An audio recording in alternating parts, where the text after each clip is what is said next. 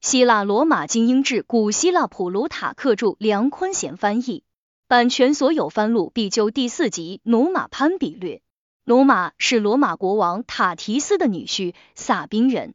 他不羡慕王家生活，独自与妻子居住在萨宾。妻子去世后，他离群所居，徜徉在山野林间，与山神林仙为伴。罗慕路死后，罗马出现权力真空。云老院轮流执政，却无法平息民众的猜疑和不满。经过酝酿，罗马人和萨宾人决定推举努马为罗马第二任国王。努马没有变革罗慕路留下的政治制度，但是他为罗马创设了一系列宗教制度，利用罗马人对神明的恐惧驯服他们。他做得非常成功，在他统治的几十年间。罗马的战神庙大门从未开启过，意大利也一片恬静的气息。他在安静祥和的气氛中溘然长逝。尽管罗马贵族世家的族谱可以准确的追溯到努马潘比略，但是关于他统治的年代，历史学家却众说纷纭。有位名叫克劳迪的人在一本年表考证的书中断言。罗马的古代记录在高卢人洗劫这个城市时亡佚了，现存的都是些假货，是为满足某些想把自己打扮成古老的名门望族的后裔，实则毫无瓜葛的人的虚荣心而伪造的。尽管人们普遍认为努马是毕达哥拉斯的弟子和好友，但是就连这一点也有人反驳，他们说他对希腊的语言和学术都一无所知。他是那种天赋异禀、自学成才的人，也可能是他有一个造诣超过毕达哥拉斯的蛮族人导师。也有人断言，毕达哥拉斯和努马不是同一个时代的人，而是生活在努马之后至少五代人。在努马成为国王后的第三年，另一位斯巴达人毕达哥拉斯获得第十六届奥运会赛跑冠军。此人可能是在意大利旅行期间认识了努马，并协助他建立王国的政治。这也是在罗马的制度中出现很多拉科尼亚法律和习惯的原因。但无论如何，努马是萨宾人的后代，而萨宾人宣称自己是来自斯巴达的殖民者。年表总体来说是不确定的，特别是那些由二利斯人西皮亚斯在后期制作的年表。是依照奥运会获胜者名单编排的，更是缺乏可信度。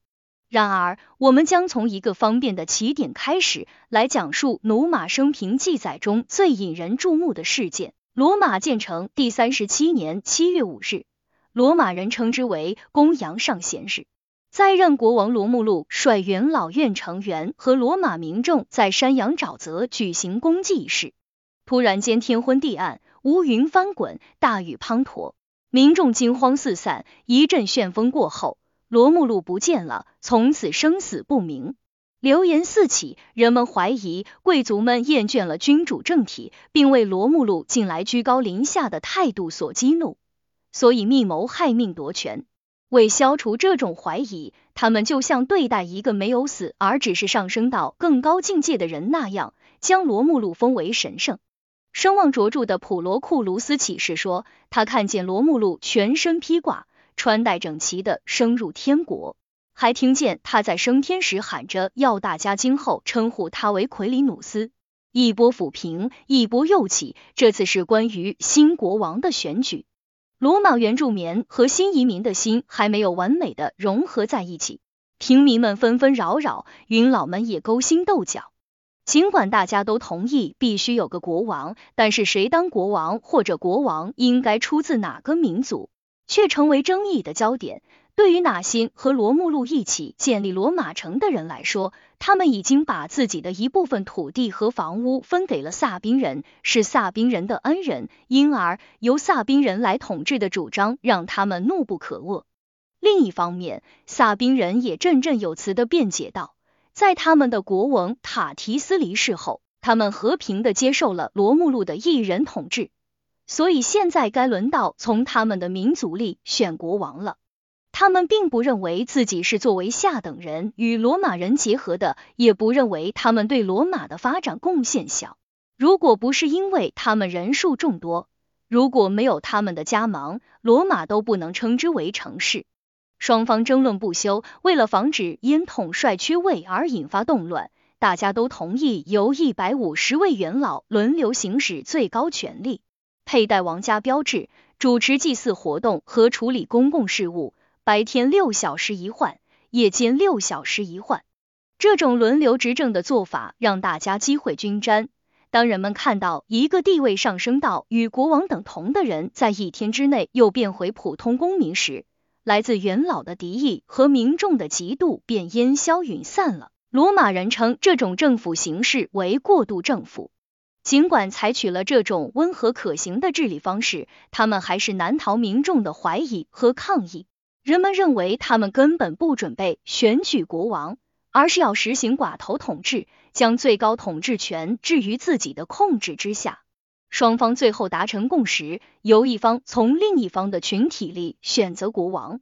罗马人挑选萨宾人，或者萨宾人提名罗马人。他们认为这样选出的国王对选举自己的一方以及自己的亲戚有着同等的感情，是结束党派纷争的最好的应急办法。萨宾人把选择权交给了罗马人。罗马人也更倾向于由他们自己来选择一位萨宾国王，而不是让萨宾人选择一个罗马人来统治。双方举行磋商，罗马人提名萨宾人努马潘比略，此人久享盛誉，虽然他并不住在罗马，但是他一被提名，立即获得萨宾人的通过，人们对他的拥护甚至超过那些推举他的人。人选公布后。双方指派要员去拜访他，请求他接受王位。努马住在著名的萨宾城市库雷斯，从此罗马人和萨宾人根据这一地名将自己合称为奎里斯人。他的父亲庞波纽斯是位知名人士，他是家中幼子，排行老四，似乎是上天安排。他生于四月二十一日，正是罗马建成的日子。他天赋异禀，崇尚美德。再加上严于律己、清心寡欲和钻研哲学，不仅能够驱除低级庸俗的欲望，而且也不受一般蛮族人奉为圭臬的暴力贪婪的性格所左右。在他看来，真正的勇敢者是那些可以用理性战胜激情的人。他放弃一切奢华和享受，在同胞以及陌生人的眼里，他是一个无私的判官和良师，但是在内心深处。他不单于享乐或谋利，献身于对神明的崇拜，以及对其神圣力量和本质的理性思考。他是如此知名，连罗慕路的同僚塔提斯也选他做女婿，将自己的独生女嫁给了他。即便如此，他也没有虚荣心发作，想到罗马去沾岳父的光。他宁愿选择和他的萨宾同胞生活在一起，侍奉自己年迈的父亲。塔提亚面临抉择。是和丈夫一起过小日子，还是和父亲一起享受荣华富贵？她选择了前者。她于婚后第十三年去世。此后，努马离开城市的喧嚣，来到乡下，离群所居，经常光顾奉献给神灵的小树林和田间地头，在荒野中悠然度日。他的这一做法引来了一个传说，认为努马不是因为忧郁或精神失常而远离社会。而是在和女神幽会，他和天神交欢，尝到了非同人间的欢乐，并与女神二格里亚喜结天缘，因此获得神的眷顾和超凡的智慧。这个故事和那些远古神话明显如出一辙，比如普鲁吉亚人传颂至今的阿泰斯，比图尼亚人关于希罗多德，阿卡迪亚人关于安度米扬的故事。此外，还有其他许许多多被认为受到神的眷顾和宠爱的人，并且，如果神二的是人而不是马或者鸟什么的，那么他与品德高尚的人共处一室，或者与有智慧、有节制的人促膝谈心，也就不足为奇了。当然，要说有哪个神明或者精灵会对凡人的躯体或美貌发生感官或肉体上的爱恋乃至激情，确实是令人难以置信。聪明的埃及人对此做了区分，听起来似乎不无道理。他们认为神灵与女人交媾生子，这是可能的；但是他们又得出相反的结论，认为男人与女神交媾或者有肉体上的结合是不可能的。他们完全不考虑这样的事实发生在一边的，也会在另一边发生。杂交从字面上讲就是互惠关系。如果假设神灵喜欢一个凡人，那么对他表示爱护、关心他的美德与品行也就理所当然了。所以，下面这些杜撰的故事实际上并没有错。比如说，阿波罗爱上博巴斯、胡阿琴托和阿德美托，或者西库昂人西波吕托是如何受到阿波罗的眷爱。每次他从西库昂航海到基拉时，阿波罗女祭司就会吟出这句体现天神关怀和喜悦的诗句。西波吕托扬帆来，惊涛骇浪多凶险。还有个故事。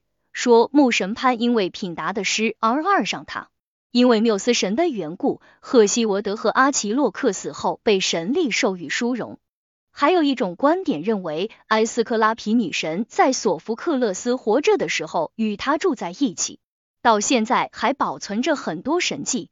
他去世的时候，另一位神奇关照过他的葬礼。如果这些故事还有点可信度。那么我们又有何理由怀疑同样的神灵拜访过扎留科斯、米诺斯、佐罗阿斯德、吕克哥和努马这些王国统治者和共和国的立法者呢？不，明智的做法是相信天神在这些人参加内阁会议和重要辩论的时候，以严肃的态度帮助了这些人，启发并指导他们。而如果他们确实光顾了诗人和音乐家，那肯定是用一种比较轻松的心情。然而，如果有人抱持不同观点，那就如巴库利德所言，大路朝天，各走一边吧。从已知的关于吕克戈、努马及其他著名立法家的故事中，我们看不出有任何荒诞之处。他们身兼平息固执难驯的民众和引入重大改革的任务，借用了神灵的权威，即便这些故事并不真实，却不失为对公众利益最好的权宜之计。使节们来请龙马当国王时，他的年龄在四十岁左右。作为说客的是普罗库卢斯和维勒苏斯，此二人原本也有机会成为国王。罗马原住民支持普罗库卢斯，萨宾人支持维勒苏斯。他们原以为劝人接受一个王国应该无需多言，因此他们的发言很短。但是出乎意料。他们发现，要打动一个生活在和平安宁环境中的人，让他去接受一个靠战争建立和发展起来的国家政权，没有一番说服和苦劝是不行的。当着他的父亲和他的亲戚马奇的面，他做了如下回复：人生中的每一次改变都有风险，但如果一个与世无争、一无所求的人放弃他已经习惯了的生活，那他一定是疯了。不管这种生活缺少了什么，但是比起完全陌生和难以预料的生活来，却有一个优点，那就是确定性。当然，这个政府所面临的困难根本谈不上未知。第一任国王罗慕路没有摆脱谋害他的同僚塔提斯的嫌疑，云老院也没能推翻背叛和谋害罗慕路的指控。然而，罗慕路有一顶金色光环，那就是他是天神受胎。并且得到神奇般的保护和喂养。我乃肉体凡胎，由你们所熟知的人抚养和教育。我性格中最为人称道的部分，也恰好证明我不适合当国王。我热爱隐居生活，喜欢研究与事物无关的东西，酷爱和平职业。对于那种基于信仰和友谊的田园生活，心向往之。我想，对一个需要统帅更甚于国王的城邦。如果我喋喋不休的谈论什么神灵崇拜，或者灌输大家热爱正义、摒弃暴力和战争，那一定会贻笑大方的罗马人听话听音，知道他这是在拒绝。于是他们更加热切的希望他不要在目前的状况下抛弃他们，让他们再度陷入骚乱与不和的状态。除了他以外，再也没有人可以把双方团结在一起。最后，他的父亲和马奇把他叫到一边，劝他接受这份高贵的礼物，认为这是上天的恩赐，非人力所能及。他们说，尽管你安于现状，不求名，不求利，并且已经拥有更可宝贵的美名，但是你应该想到，政府效命于天，天神召唤你贡献自己的公正与智慧，不允许你无所事事，埋没自己的才华，因此停止逃避吧。这是一个可以大展宏图的领域。作为国王，你可以使神得到无比庄严的崇敬，也可以利用你的影响力为你的人民引入虔诚的风气。所以，请你不要拒绝这个职务。尽管塔提斯只是个外来人，但他还是受到了爱戴。罗慕路也被授予神圣的尊号。也许这些胜利者已经厌弃战争。满足于已有的掠货物和战利品，正盼望着有窝爱好和平与公正的君主来引领他们走向安宁有序的未来。谁知道呢？但是如果他们确实疯狂的痴迷于战争，那么让政权掌控在一双有节制的手中，将他们的狂怒引向其他地方，帮助你的故乡和整个萨宾国与这个正在成长壮大中的年轻国家建立起亲善的纽带。岂不更好？大家正在苦口婆心的劝说之时，出现了一些吉祥的征兆。他的同胞们在得知罗马使节带来了什么信息后，也热切的恳求他和使节们一起回去，接受王国的统治权，促进民族间的团结与和谐。在大家的劝说下，努马让步了。做完献祭后，他前往罗马早已的云老院成员和人民前来迎接。女人们也欢呼雀跃，各个庙宇都举行了祭祀活动，普天同庆，似乎他们迎来的不是一位新国王，而是一个崭新的王国。就这样，他走进会场，当值的临时执政斯布留斯维提当场付诸表决，努马全票当选国王。人们向他奉上国王的喜寿和袍服，但是在请示神明并获得首肯前，他拒绝接受。因此，在众祭司和占卜官的陪同下，他登上塔佩亚山，也就是现在的卡皮托。首席占卜官蒙住努马的头，让他朝向南方，自己站在他的身后，把右手放在他的头上，一面祈祷，一面四处张望，希望有什么来自天神的吉兆出现。与此同时，大广场上的景象已蔚为壮观，民众聚集在一起，凝神屏息。鸦雀无声，翘首以待，直到吉祥鸟在右边出现并飞过。这时，努马才穿上王袍，从山上下来，走到民众跟前。人们向他山呼致贺，将他视为神圣的国王、天之骄子。他登基后所做的第一件事，就是解散被罗慕路称之为克勒雷斯的三百人私人卫队。他说，他不会怀疑那些信任他的人，也绝不会去统治一群不信任他的人。他做的第二件事是，在原有的朱庇特和马尔斯祭司之外，增加了负责祭祀罗慕路的第三位祭司，他称之为弗拉门奎里纳利斯。古时候，罗马人称祭司为弗拉门，系皮拉米尼的尾音，名字取自他们头上戴的一种叫做皮留斯的帽子。在那个时代，希腊文与拉丁文混用的情况比现在更常见。朱巴说，文袍当时叫莱纳，就是希腊语中的克莱纳。还有，在朱庇特神庙里当差的小男孩应该是双亲健在，因此被称为卡米卢斯，和某些希腊人称呼赫尔墨斯为卡德米洛一样，表明他是神的仆人。努马在采取这些措施赢得人们的爱戴以后。立即着手软化罗马人钢铁般的性格。柏拉图笔下发高烧的城市，就是那个时候罗马的写照。他最早的组成人员都是些好战的亡命徒，殊死的冒险将他们从四面八方带到这里。与邻居没完没了的战争和冲突是城市后续生存与发展的手段，流血冲突是城市力量的源泉。他们就像庄子一样。需要打桩机的击打才能固定在地面。努马认为，又把这样一群蛮横而顽固的人转变成和平的爱好者，殊非易事。因此，他利用宗教来约束他们。他经常献祭，组织群众游行，跳宗教舞蹈。多数情况下，他亲自主持。他试图用这种严肃活泼、雅俗共赏的活动来赢得他们的好感，平和他们火爆好战的性格。有时，他也会在他们的想象中注入宗教恐怖氛围，宣称看见神秘的幽灵，听到可怕的声音。利用迷信的恐惧去制服和驾驭他们的思想。努马的这种做法让人相信他和毕达哥拉斯非常熟悉，因为在一方的哲学与另一方的政策中，人与神的关系占据很大的分量。另外，据说他庄重的外表和举止也是从毕达哥拉斯那里学来的。据说毕达哥拉斯曾经驯服一只鹰，这只鹰他召之即来，能在飞行的时候从空中俯冲下来找他。他曾经在奥运会上向人群展示他金色的大腿，还向大家做了许多稀奇古怪的动作。普留斯人提芒有诗为证，看似变戏法，他人已受教。如前所述，努马同样也谈到过他与某位女神或山林精灵的情事。他还宣称曾与缪斯亲切交谈，其教诲令他深受启发。他特别要求罗马人崇拜塔基塔，也就是沉默之神。这一做法可能是为了效仿和纪念毕达哥拉斯式沉默。他有关偶像的看法也与毕达哥拉斯的信条高度一致。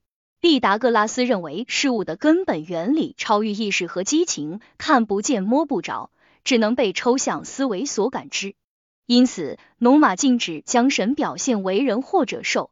在此后的一百七十年间，也没有任何神灵的画像或雕塑。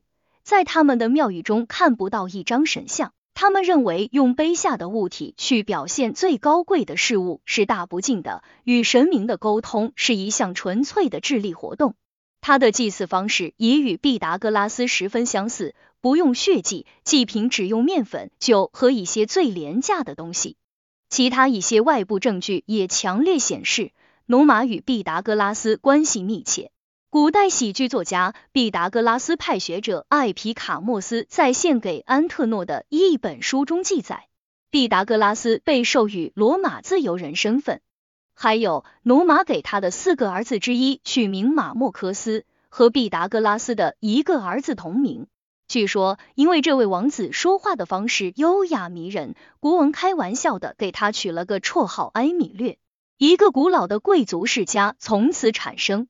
我自己还记得，当初在罗马，我听见很多人说，有个神谕指示罗马人立两尊雕像，一尊给最有智慧的希腊人，另一尊给最勇敢的希腊人。他们立了两尊铜像，一尊是阿尔基比亚德的，一尊是毕达哥拉斯的。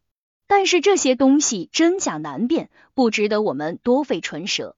罗马的庞提菲克，也就是大祭司制度，最早也是由努马设立的。据说努马本人就是首任大祭司。庞提菲克的名字取自波腾以及强大，因为他们效力于强大的万能之神。也有人说这个词代表例外情形，祭司们只履行他们力所能及的职责，对于力有不逮之处，大家也不必苛求。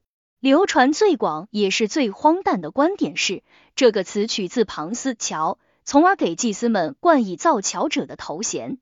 在木桥上举行的祭祀活动是最神圣、最古老的。桥的保养和维修同其他神职一样，都有祭司负责。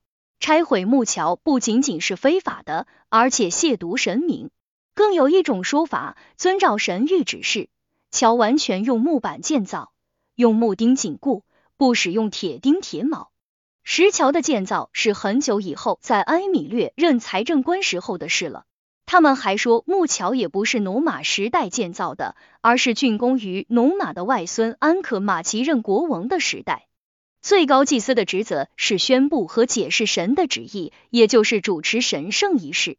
他不只是要制定公共庆典的制度，还要规范私人祭祀活动，这是大家拜神求神时所应注意的事项，防止祭祀活动偏离既定的习俗。他还是维斯塔真女的监护人。维斯塔真女和造神庙不息的火种都是由农马设立的。或许他认为由贞洁无瑕的人来守护圣洁的火印是最合适的，或者他认为火吞噬一切，不产生任何东西，最接近处女状态。在希腊，凡是设有永不熄灭圣火的地方，如德尔菲和雅典，看护圣火的不是处女，而是已过结婚年龄的寡妇。万一圣火熄灭，就像雅典神灯在阿里斯蒂昂实施暴政的时候，以及在德尔菲神庙被波斯人焚毁的时候，还有在米特拉达特战争和罗马内战期间所发生的。不只是圣火熄灭，甚至连圣坛也被夷为平地。此时要重新点燃圣火，就不能用普通的火花或者火苗，那会被认为是对神不敬；也不能用其他任何东西，而只能用纯洁无污染的太阳光。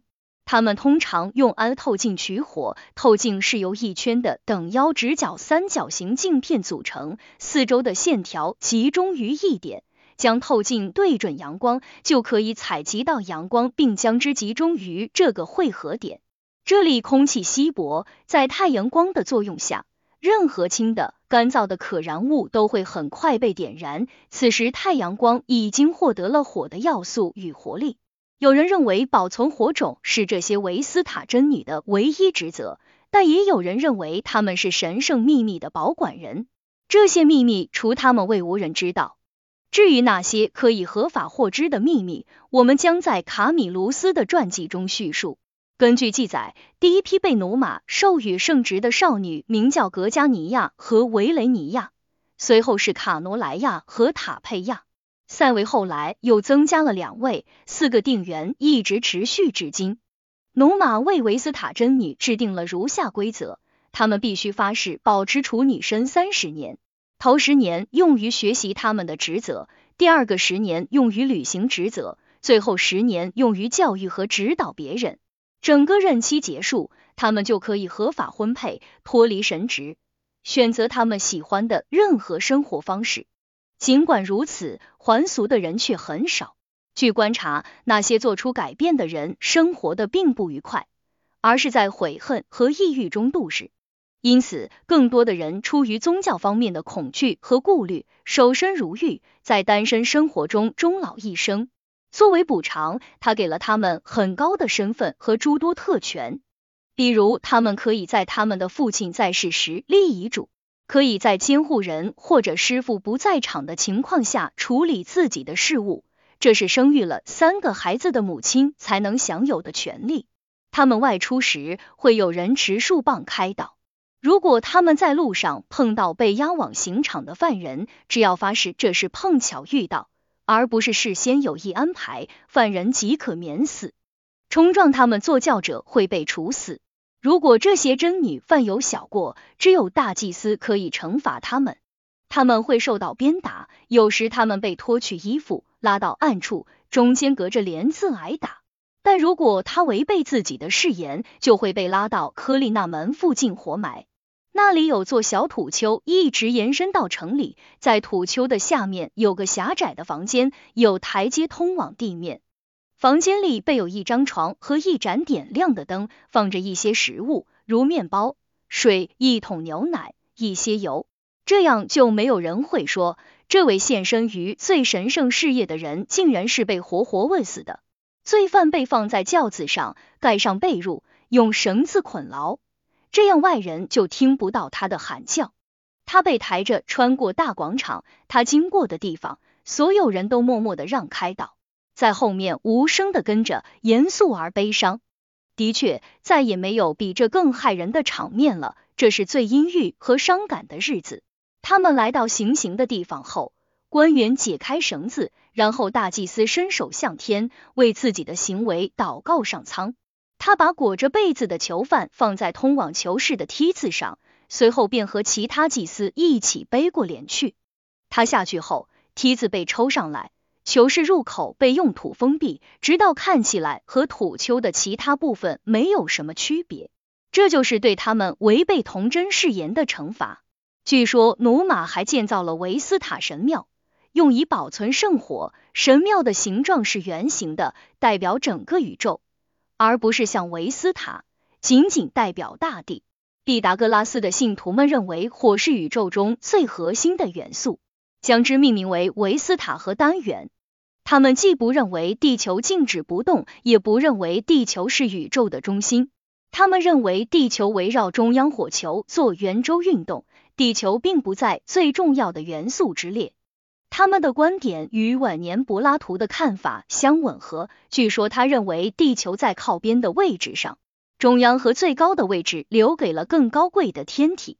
祭司还有一项职责，那就是为全国的丧葬仪式提供指导。努马教导他们不要认为这种工作不干净，这是在对下界明神尽义务。我们当中的精华都将由他们接收，尤其要对主持葬礼的利比提娜女神表示尊崇。不知道她是用这名字代表普罗瑟皮娜，还是如最有学问的罗马人认为的那样代表维纳斯。从而把掌管人之生死的职司恰如其分地全部归于同一个神奇。罗马还规定了按死者年龄确立哀悼期的制度，比如不得哀悼三岁的孩子，三到十岁的孩子，他的岁数就是他的哀悼月数。无论何人，哀悼期最长不得超过十个月，这也是一个寡妇守寡的最短期限。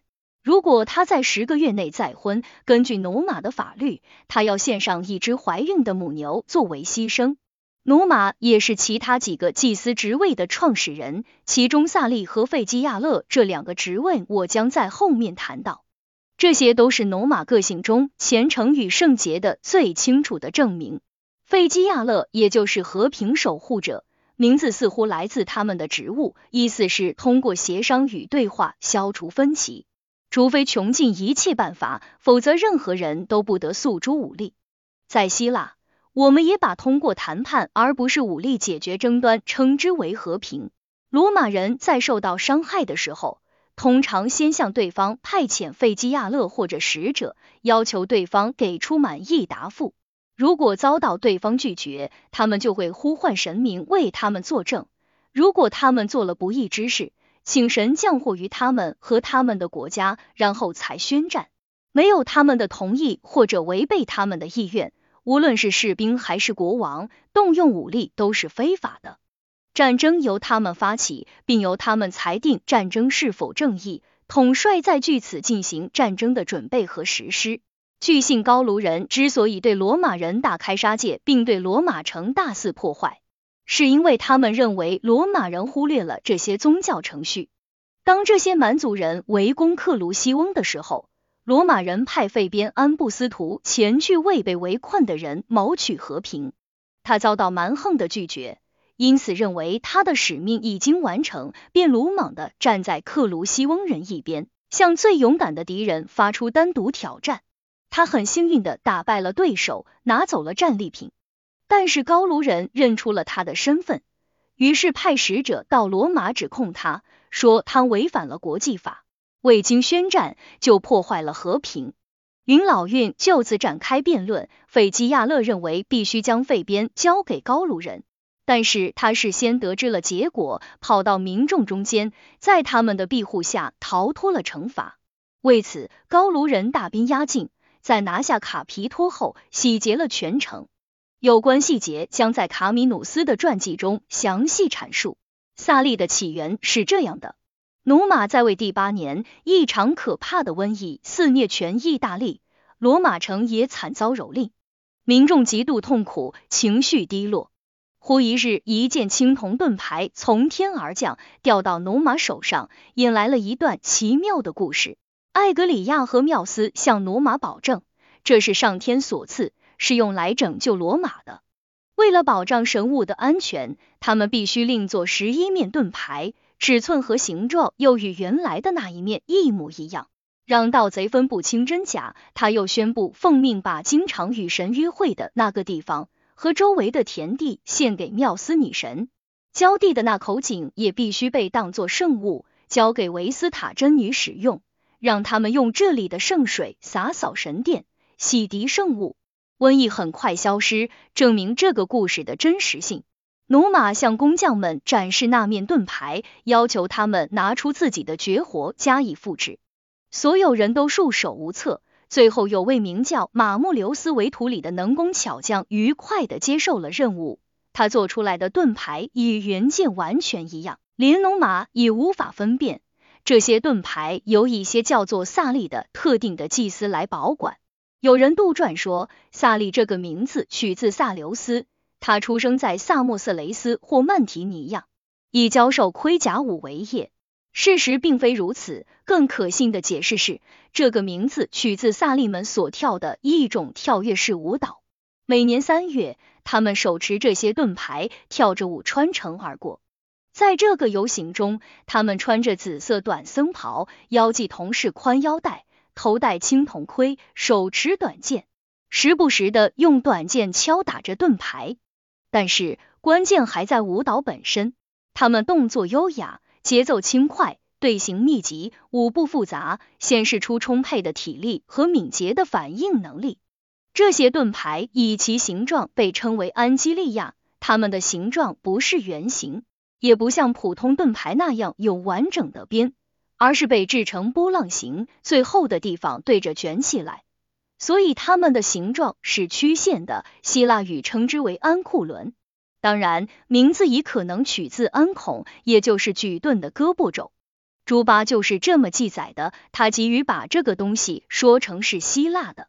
但是这个名字也有可能来自阿尼卡腾，以及盾牌是从天而降的，或者来自阿克西斯，意思是治愈，或者来自阿尔克门欧西斯，因为盾牌结束了干旱。如果我们一定要为它找出一个希腊典故来，这个名字也许是来自阿纳斯克西斯，意思是消除灾难。这个词起源于雅典语的阿纳克斯，是雅典人用来称呼卡斯多和波洛克斯兄弟的。萨利们唱着歌，跳着盔甲舞，招摇过市。歌词中提到了马穆留斯，作为对他精湛技艺的回报。但也有人说，萨利们说的不是维图里翁马穆里翁，而是维特伦梅莫里安，意思是古老的回忆。在以这种方式建立了几套祭司制度后。努马又在维斯塔神庙旁建造了雷吉亚，也就是王宫，名字沿用至今。在这里，他用大部分时间履行圣职，指导祭司，与他们共同探讨宗教问题。他在奎里纳利斯山上还有一处房子，遗址至今可见。在举行游行或祈祷活动时，传令官会四处小谕民众，让他们放下工作休息。据说毕达哥拉斯学派不允许人们在拜神和祈祷时不专一，要求他们走出家门后直奔庙门，做到心无旁骛。同样，努马也不希望他的臣民们在观看或者聆听法事的时候心不在焉。他要他们放下所有工作，把礼敬神明当做最严肃的事情。市井里没有喧哗和劳作之声，一切让位于庄严的宗教活动。这一习俗在罗马依然有迹可循，比如执政官在占卜或献祭的时候，会向民众喊道：“大家注意，告诫在场观众保持安静和注意力集中。”他还有许多戒律与毕达哥拉斯学派相仿，比如毕达哥拉斯的门徒们说：“别坐在凉气上，别用剑拨火，出门旅行不要回头祭天时，祭品用奇数，祭地时祭品用有数。”他们一般不会泄露戒律的含义，因此农马的一些说法也是含义不明的。葡萄未经修剪酿出来的酒不能祭神，无食物，不祭祀，转身拜神，礼毕坐下。前两条似乎表示耕种土地，改造自然是宗教的一部分。至于转身礼敬神明，据认为那是代表世界的旋转运动。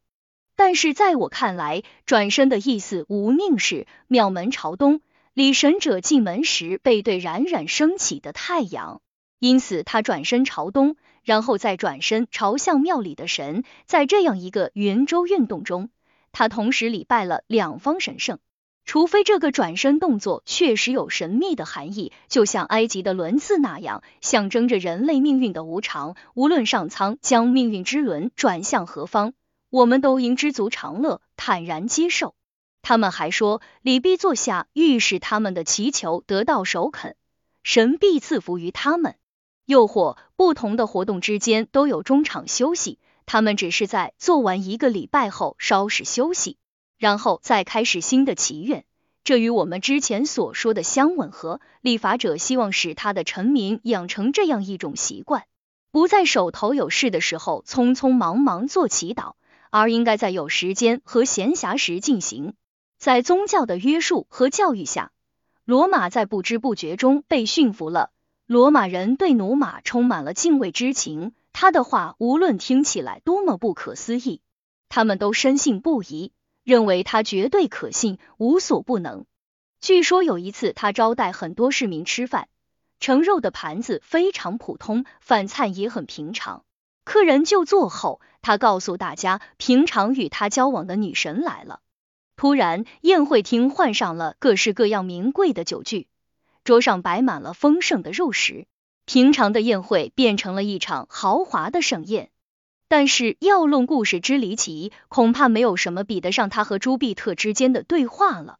据说那时安文亭山上还没有人居住，也不是城区的一部分。皮库斯和弗努斯时常在那里的泉水边和丛林里出没。他们是半人半神，有可能是森林之神或者牧神潘。他们在意大利游荡，用药物或者戏法捉弄人，类似希腊神话中伊达山里的达克土利。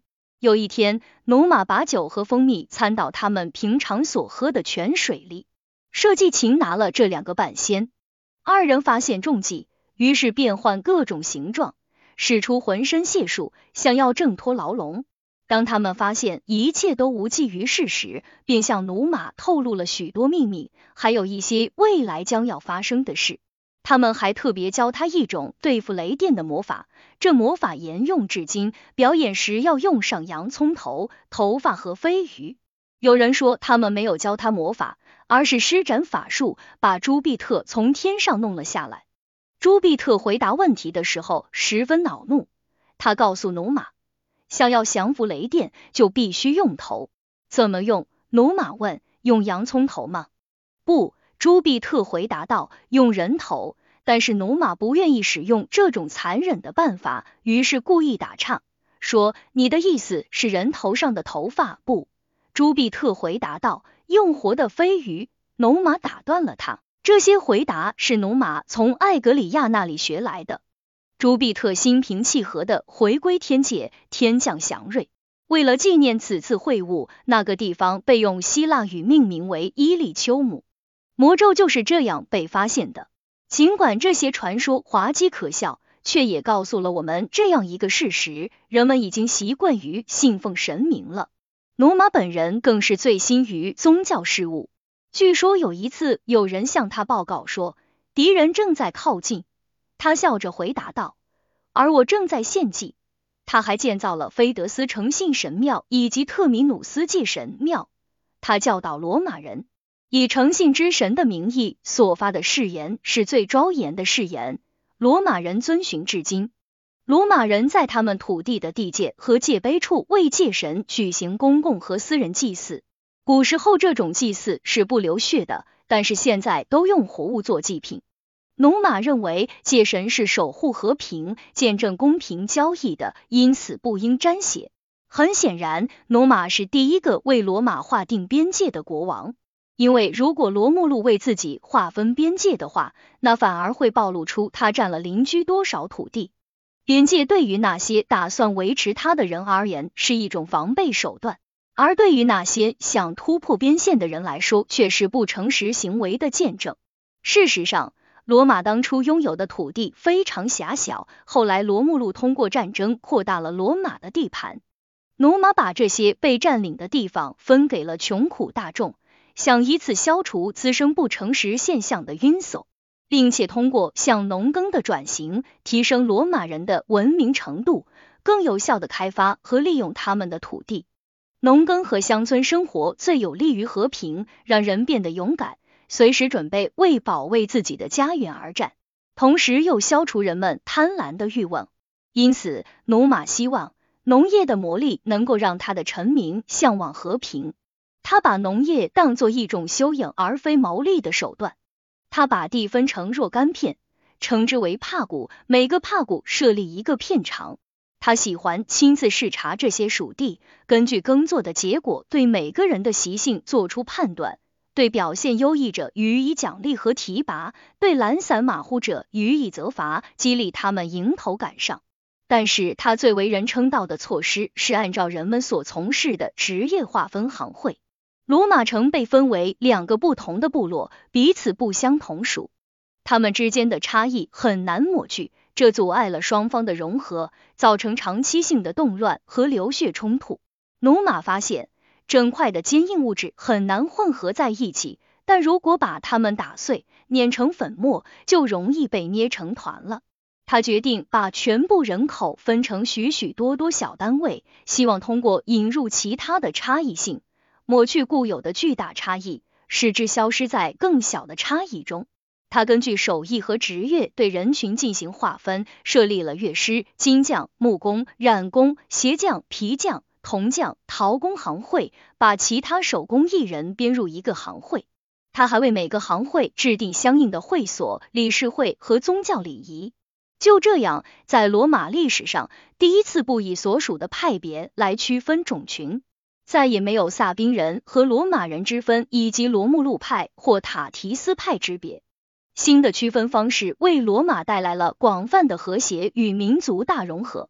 他的另一项德政是废除或者说修订了准许父亲出售自己孩子的法律。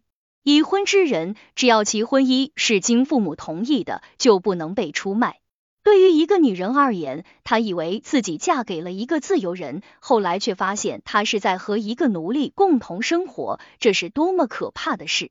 她又尝试创设立法，尽管她所创设的立法不是绝对准确，却也不无科学含量。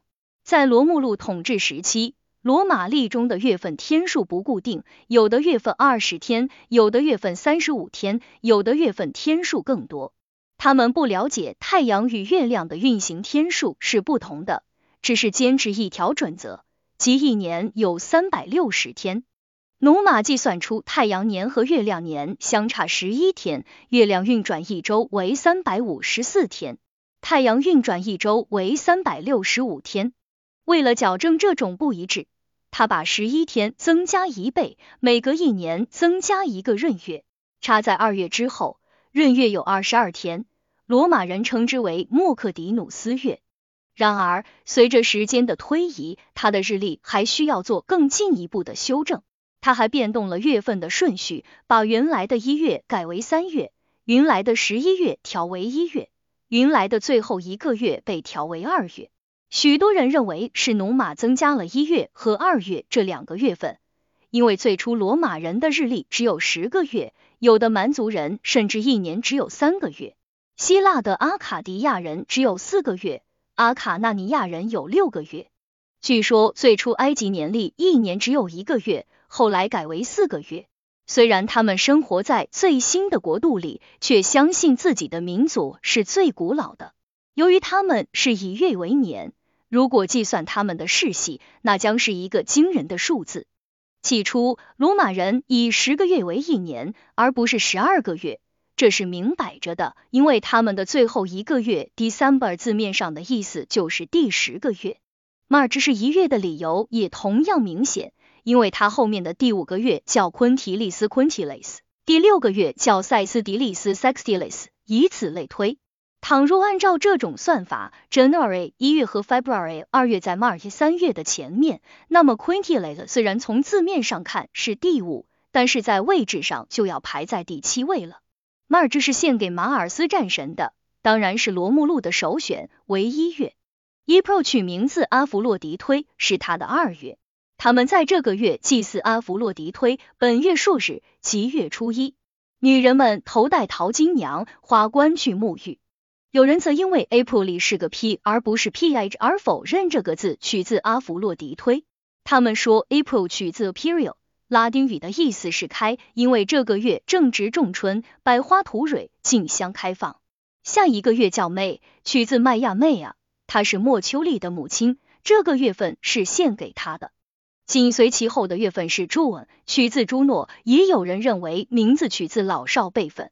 拉丁语称呼老年人为马卓雷 Majoris，称呼年轻人为朱尼奥雷 Junius。其他月份是按照顺序命名的，五月叫 Quintilis，六月叫 Sextilis，其他的分别是七月 September，八月 October，九月 November 和十月 December。后来凯撒打败庞培，改昆提利斯为朱利亚 Julius。再后来，第二个凯撒获得了二古斯都 Augustus 的头衔，改塞斯迪利斯为奥古斯都。多米提安皇帝也照猫画虎，把随后的两个月份根据他的名字改名为日耳曼尼库斯和多米提安。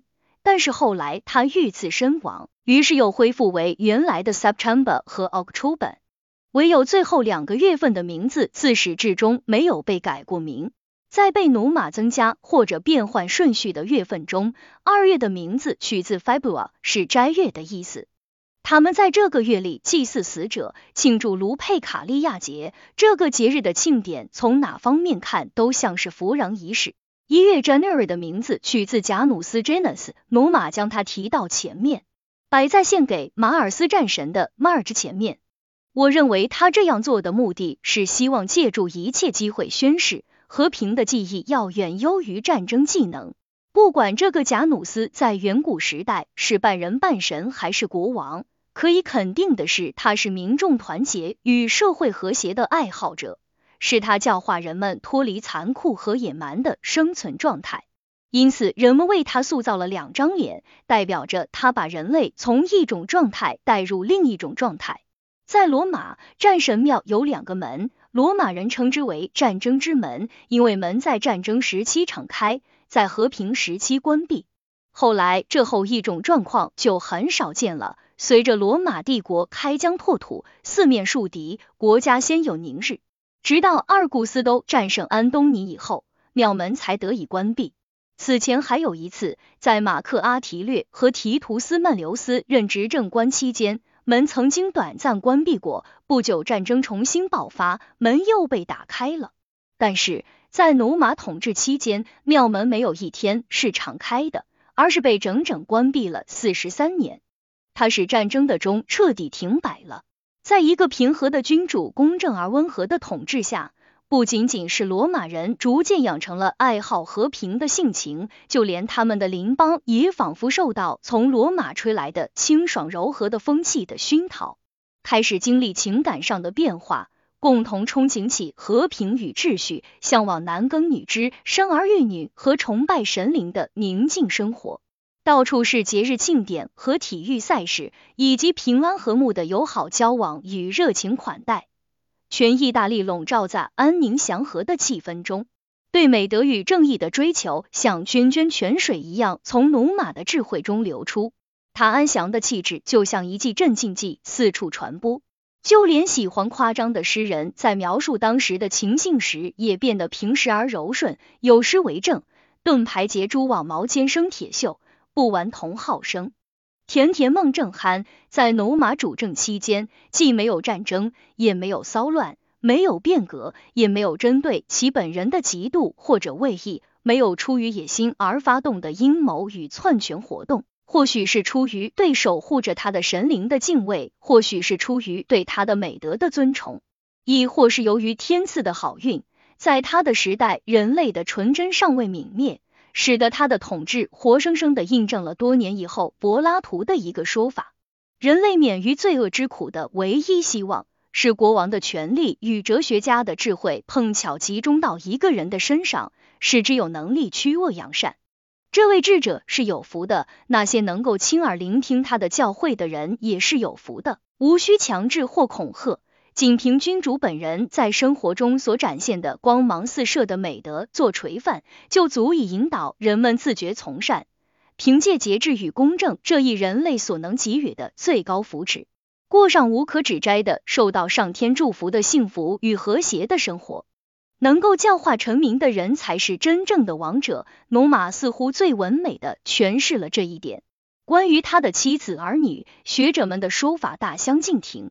有人说他只有一个妻子塔提亚和一个独女庞皮利亚，也有人说他还有四个儿子，他们的名字是庞波、皮努斯、卡尔普斯和马莫科斯，每个人都留有子嗣，他们分别是名门望族庞波纽斯、皮纳里、卡尔普尼和马莫科斯家族的先祖，为此他们还有一个绰号叫雷克斯，也就是王。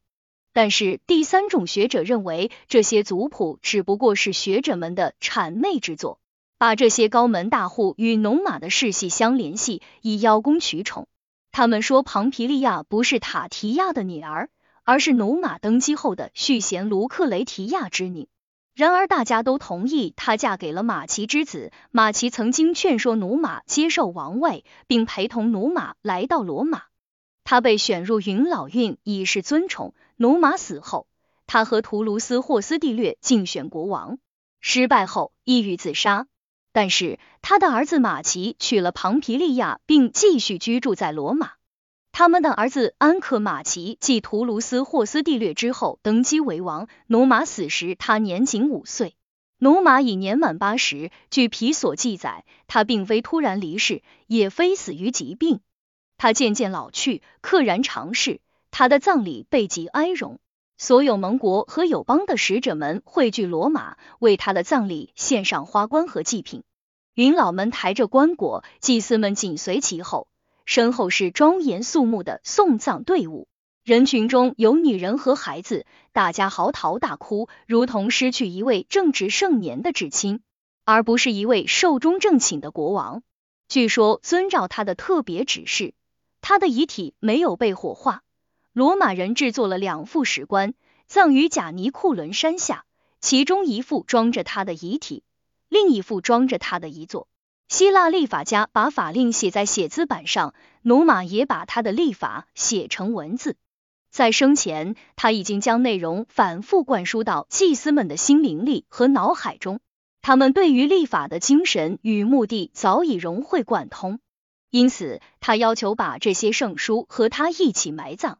仿佛让这些神圣的戒律以毫无生气的纯文字形式流传于世，是亵渎神明似的。基于同样的原因，据说毕达哥拉斯派学者也从不把信条注于书上，而是保存在高尚人士的记忆里。当他们那些晦涩难懂的几何学题解被泄露给了某个不孝之徒时，他们说上天会降下大灾难，以惩罚这种邪恶的渎神行为。从这些例子中可以看出，努马的生活与毕达哥拉斯却有相似之处，我们也就不难谅解那些试图把他们联系起来的人。据瓦勒里安提亚斯记载，埋在前面所述石棺里的有十二卷圣书和十二卷希腊哲学著作。大约四百年后，在普布留斯科尼略和马克拜比尤斯任执政官期间，天降暴雨，山洪冲走封土。露出石棺，棺盖脱落，其中一副石棺空无一物，没有任何人类骸骨的痕迹。另一副装着前面所提的书卷。司法官佩提略仔细研读了这些书卷，他在元老院启示说，这些书的内容不适合向民众公开，因此他们被抬到科米提昂焚毁。正人君子死后，美德会给他们带来荣誉，死亡带走了宵小之辈对他们的嫉妒。有时候，甚至在他们死前，这种嫉妒就已烟消云散。就努马而言，继任国王们的师德更加衬托出他的伟大。在他身后，共有五任国王，最后一任被废除，老死于流放地。